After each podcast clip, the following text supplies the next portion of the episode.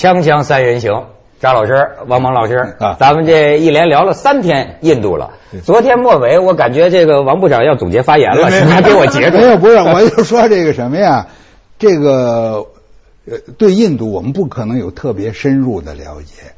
那印度的，就是在这个拉奥大使以前的那个大使是梅农先生，他现在是印度外交部的国务秘书。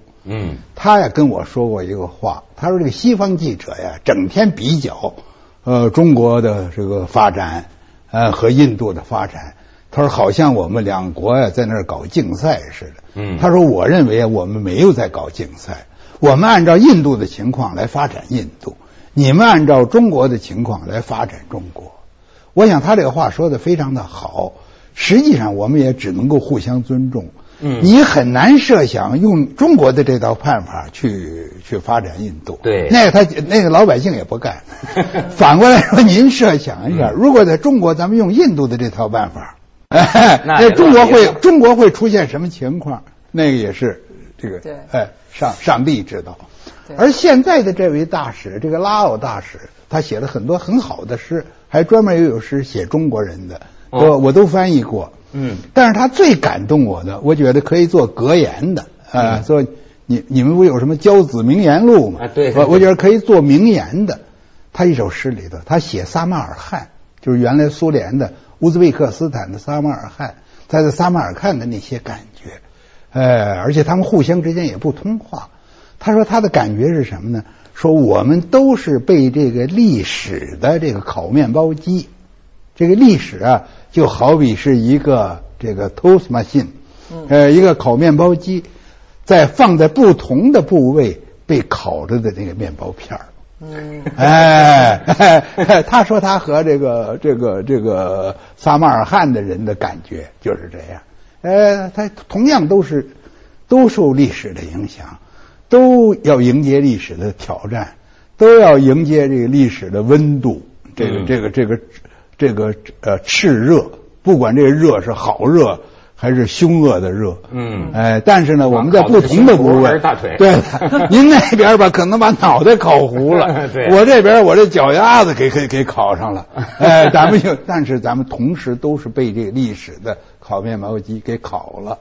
我觉得他说的挺有意思，我们把这个全球化也是一个烤面包机，没错。吧所以我们又有又有很多相通的地方，又有很多不同的地方，哎，对，其实咱们这事情就是像王某说，它都有两面儿，烤面包也好什么的。咱们刚才说的好像都是呃印度人在抵制全球化，其实也不然。而且我就遇到过，就是印度朋友说，其实这个全球化和市场经济给他们的好多，比如说低种姓的人带来了一个解放的机会。怎么说呢？这些人本来都是在他的原来的农村村儿里边儿，谁都知道你是哪个种姓的，他翻不了身的，永远翻不了身的。嗯但是因为城市开始需要人了，就像咱们这打工仔嘛，他也多很多人就到大城市来了。嗯到大城市以后，他就变了一个身份。他到了一个陌生的地方，虽然他带着他的姓，但是他的干的职业变了，他周围交往的人变了，他就变了一个环境。他从这个全球化的意义上，他重新开始了。至少是某种意义上的重新开始，他把他的原来的社会结构这么一个方式改变了。嗯有一些市场的经济给他带来了，比如说，就是说，咱们说那个农民种棉花，他有的农民就找到了一个，比如说欧盟，他本来很穷，嗯他只能种那个，他都买不起化肥，所以他也就不施农药，他倒反而是一个自然生长的一个很干净的，比如说棉花。这样呢，在高端的这个欧欧盟的市场呢，有了一些很富裕的人群，他就怕你那个棉花就是被污染的，啊他要买一个高价的、纯净的、自然生产的棉花。哎，这俩人接上头了。哎我就听说他们有某些地区，就是这他们印度的一个帮，就是一帮农民找着出路了，这不是双赢吗？就这类的故事，我觉得全球化有很多但是侧面。你说这全球化，咱们老在说这个印度哈，但是我觉得你说从印度这次反恐事件当中，外界的很多批评也反映说呢，这地方它有点跟这个所谓现代化效率和速度不太吻合的地方吧，呃，是反应也慢，速度也慢，很多东西接轨不上。我说这什么意思呢？我想起跟这个与此恰成对照的一个国家，就是德国。德国是吧？我们认为德国人靠谱，干活儿对那家靠谱。但是德国跟中国又是怎么一个比较呢？是，呃，德德国人他认真，办什么事儿啊？他嗯有时候这个就是是什么就是什么。嗯，呃，我就我看的最多的是龙应台的一些散文。哦因为龙应台他原来那先生他是德国人，他嗯是、是这个呃他们家在海德堡，他就说他和他先生一块儿到中国大陆来，到中国大陆来啊，说是这个这个。呃，那那还是很早，刚刚刚刚开始改革开放的时候，到一个什么县里边比较就是就是地方上去，然后我发现那个床啊是来回摇晃的，这个德国人就觉得很恐怖，说这个床怎么能够睡人呢？睡的那摇着会掉地下怎么办？于是那个龙应台，当然他懂中文了，他就把那个招待所所长来了。嗯这招待所所长啊，一一脑门子的汗，一扶一扶啊，好好好办好办，这事好办。然后出去搬了三块砖就进来了，这儿填一块，那儿填一块，那儿填一块，不晃了，不晃了，行了。这德国人他傻了，他说这叫什么事儿啊？说这个，他，说这什么意思啊？说他搬砖来干什么？嗯，哎，说搬砖是因为他晃啊。说砖你们知道不知道？砖是是垒垒墙的呀。啊砖哪儿是做床的呀？就是德国人认为呢，砖是垒墙的，就应该垒墙。你打酱油的只能打酱油，哎你不能打醋，就是对不对？你这瓶子这是酱油瓶，咱们装酱油；这是醋瓶，咱们装醋。呃，这个龙应台就讲说，在在家里也碰到这种情况，说哪个东西有点晃动，啊，他就找了一本就是不太有用的书，嗯一本厚书，可能一本字典吧，一本什么东西，嗯他把往那一塞，立刻就顶住了。这是龙应台自己，他先生也傻了，说这，说你知道这是什么吗？说我知道，呃呃，这是什么？这是书啊。我说书是干什么的？啊，书是阅读的。啊，书阅读的怎么能塞在那儿？啊，你不是现在你不是不阅读吗？啊，这这叫北您说京话就是轴啊，轴德国人就轴啊，轴。轴。可是他为什么他的你看到现在为止，中国我我我所知道的进口的医疗器材嗯和药品，德国的最多。最多就是。呃，您沾在这事儿，您不轴点儿，回来一灵活，对 对，哎所以没错一般而且人还信得过德国药信的对，它的印呃只要是德国进口的，不管是汽车还是什么什么，都是你觉得质量肯定保险，能用上一百年。对这个咱在中国还真没法跟他比。中国里边，我觉得有跟德国有一比的民族，可能是日本。就日本人这个敬业有有这和轴要轴敬，就是这事情这认真。我把这活儿就要做到最细最好。你看他们的，不管是他们的产品，还是他们的衣服，甚至他们的画儿，我觉得就画一个儿童画，他都哎呦一笔一画，精雕细刻，花了多少时间？要咱们这儿回我，因为我女儿看漫画，她就特别熟这个，就是说，简直中国的这个漫画没法看，粗制滥造，人一画一个圈，点俩鼻子眼儿就算完了，这个动作也很粗糙，人家那画的简直就是细，而且有特别有美感，你知道哪个部分要突出，哪个一个发型就要画那就是说人家民族性里就有职业道德。这个我反正我你说的这个这个感受我也非常深。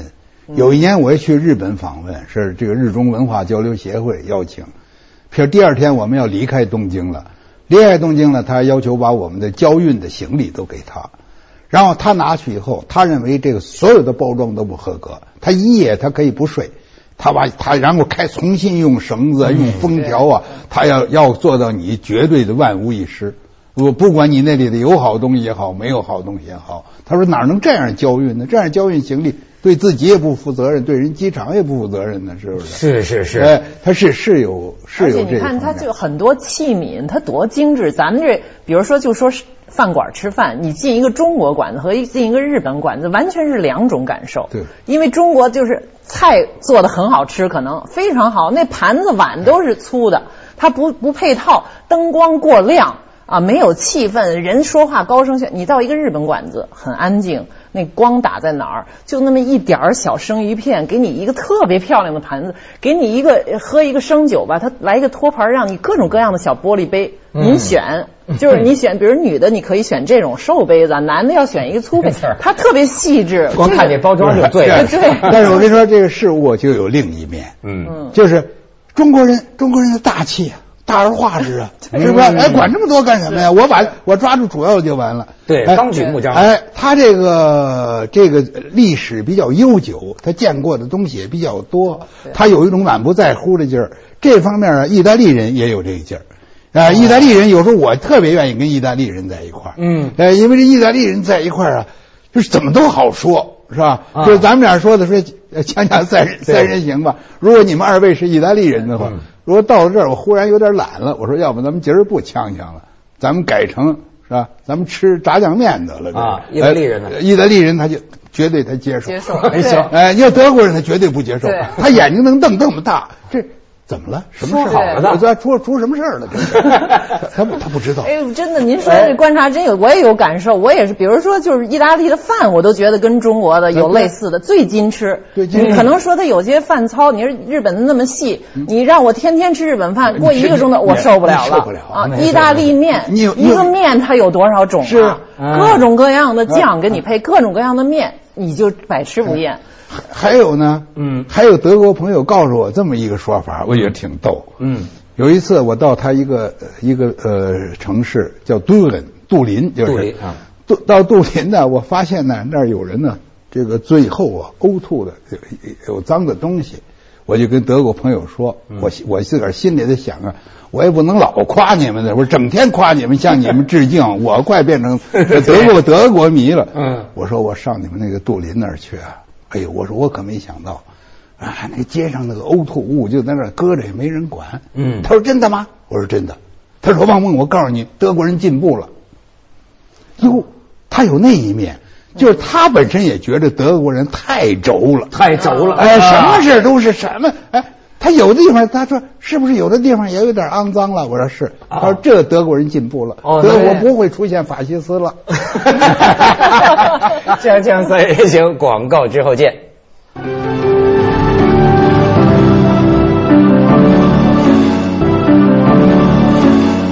对，您说这个啊，这这德国人轴啊，说日本人认真呐、我倒觉得啊，其实中国现在我有一个感触，我不知道说中国人是从来就有点大而化之，不太认真呢，还是说因为某个时代的原因变得，我怎么觉得现在各行各业呀、这个粗线条的人对了太多了，对了就是你弄的吧，哎呀，一个事情。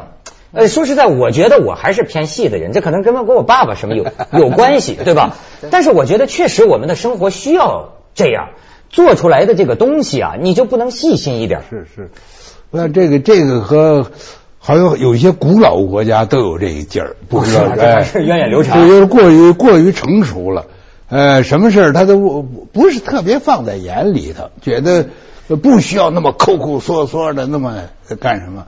但这个问题，我和日本朋友也也交换过意见。呃，日本朋友啊，他也是这个看法。他说中国人的智商非常高。他说一般的比较起来，反正起码你不能说中国人的智商比日本人高。嗯，但是中国人就是办事儿，他没有日本人认真。哎，我觉得我们就是就是这点认真的劲儿啊，是应该学。原来毛泽东倒是说过，说是世界上的事儿怕就怕认真。这语录你会会背吗？认真二字哎哎，认真二字，说共产党就最讲认真。可是呢，现在看起来我们有些事儿也没有讲认真，尤其是有些法制啊、规定啊、这些什么规则呀，呃，他不认真。但是我觉得呢，就是这就像您说的两面说哈，往往你交朋友。是吧？感觉这个大陆的朋友，呃对北京的朋友，他好玩儿对你呃他用在这个创意上讲啊，也有他的其实有优势。你比如我在香港工作，我的感觉啊，香港它早年过去是英国这个殖民嘛它带来的一套制度呢，你比如说，我觉得我的香港同事真的是很敬业，而且很职业，做事儿一二三按照规矩来。嗯可是呢，往往啊，咱们在想一个节目的时候，大陆的同事他比较容易来个天外飞仙，你完全想不到的一个创意。但是可能香港的朋友呢，他就更重视说你这个主意怎么落实，咱哪天发通告，哪天把它做成，他不见得能想出很多这个花对天天花乱坠的东西。这北京大侃爷特别有这个特性，所以他不不屑于干那些执行起来非常费劲儿、一步一个眼儿的这种事儿，而且你但是他能侃，他有奇思异想。哎，刚才说日本，还说好像据说日本朋友还特别佩服，说我们中国就是中国的古代的大思想家，我们太崇拜了，因为我们没出过这么像老子这么大的思想家，他们真崇拜。他就觉得你说老子，老子有点有点太深了哈。你就说这个什么几大才子书，你看中国人喜欢孙悟空，《西游记》，中国人讲七十二变呢，他就一种那种思路，好家伙，一根都是飞。是啊，你看中国人就讲变变变变变，感觉神妙无方。哎，这个刚才一一说这，我又想到德国了。德国，呃，我可能我记得我在不在这说过没说，我想不起来了。没说过。有一个台湾背景的，嗯，一一个朋友。她嫁给一个德国人，那德国人是一个很好的汉学家。后来俩人打离婚了，弄得很不愉快啊。这位台湾女士啊，就抓着我的手跟我说：“说王猛啊，你知道什么叫魔鬼吗？啊，说像我先生这样的，他把德国人的冷酷无情和中国人的阴谋诡计结合起来了。因为德国呀，他有他比较冷的那一面。”嗯，有几个德国的男人跟我说，说我怎么看你们的电影，你们男人有哭的呀？他说我们十十八岁以后不哭了。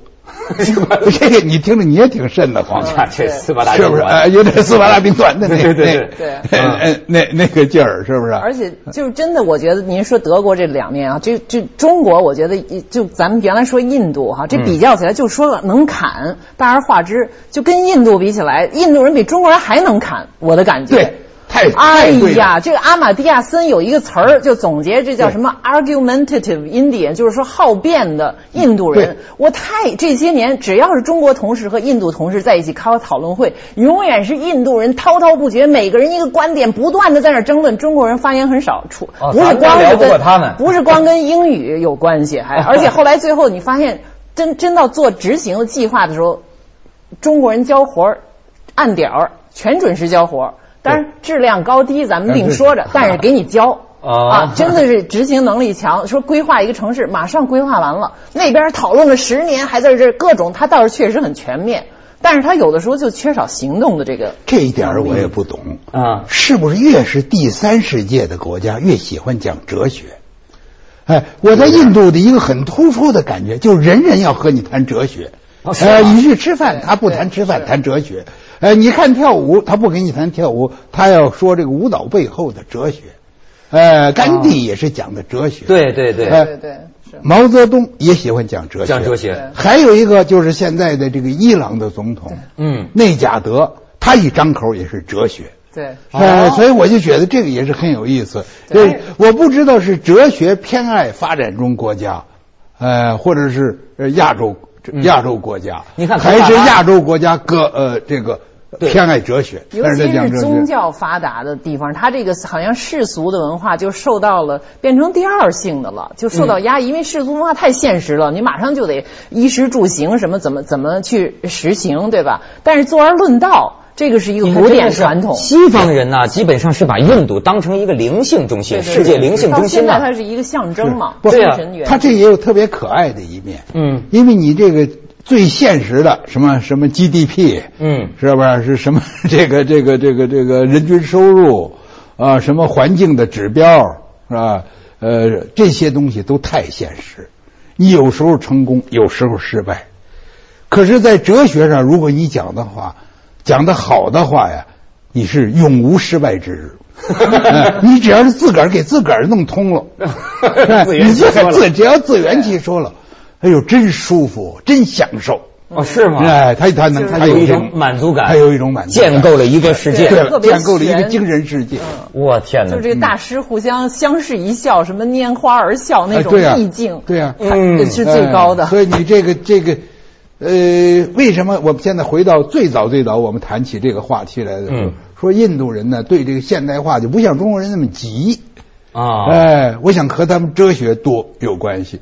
他一看还没怎么现代化，哎，我有哲学呀，对，是不是？哎，中国人呢办什么事相对急一点，嗯，哎，就连那个外国人跟我说这说的我直不好意思，嗯，他说这个机场啊 check in 呢就是办理登机手续的时候，嗯，最不耐心的就是中国人。没错就是他不得不排队，他排在后边吧，他还一会儿脖子往这边看看，一会儿脖子往那边看看。是是是他说这个前边的人呢，都感觉到烦，嗯觉得这个人你给我施加压力，嗯是不是？我在这儿，我也不是聊天儿我也不是锵锵三人行，我是让他给我选一个座，然后我就走。对对对哎，你怎么不你就不允许我在这选个座呢？是不是？哎，咱们就是急哈。所以有这一面哎，嗯对，但是他印度人又有一个优越感，觉得你们物质文明是比比我们发达，但是我们精神文明比你们高他们尚。当年咱们鸦片战争以后，咱们中国人就是守这个阵地，我们精神文明最好。我们抵抗了好久了呃，一直到梁漱溟时期，嗯一直到梁漱溟也是这样，我们还是得靠我们的精神文明。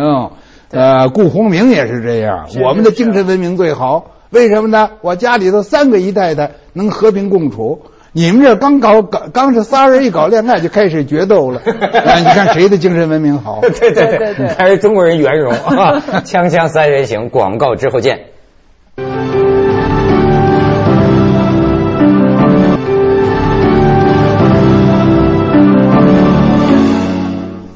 这咱得从形而下说上形而上啊，但是说形而上啊也有点关系。你比如我听到过一些论调，比如说说这个中国现在为什么出现一些啊食品里都能放毒这样的这个事情呢？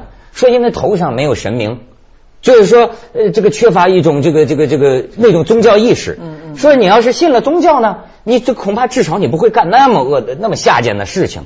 但这个又又有人跟我讲说，你看说美国美国选奥巴马，说这是一帮头上三尺有神明的人呢、他跟他的信仰很有关系。比如说上帝面前发誓，他不说假话。对，哎，这个比较您怎么看？我我觉得这个呀，实际上就是我们现在经常说的一个话题——核心价值。对嗯呃，你要是有一个核心价值，不管你这个核心价值是用什么方式来表现出来，你说如果说中国人过去没有这种信仰，也不见得。中国有这个信仰，就是说你呀，所谓天网恢恢，疏而不漏。疏而不漏，哎是吧？你做了坏事，一定有报应。哎，他不一定说非得你是佛教，嗯或者是道教，或者是基督教，或者是伊斯兰教。你不管什么教，我不能做坏事。我做了坏事，这个坏事最后会落到我的身上。所以我们现在整天讲这个核心价值，但是核心价值呢，必须在人的内心里能建立起来。对当然，另一方面呢，它这东西还受什么腐化呀，啊，什么这个这个互相包庇呀，嗯呃，但是另一面，光相信这个道德和价值，显然也就不够，就是法治。法治，哎，说认真，中国最不应该不认真的就是法治。没错，沾到法治的问题，你必须认真。是是。如果你法治再不认真，这国家没戏了。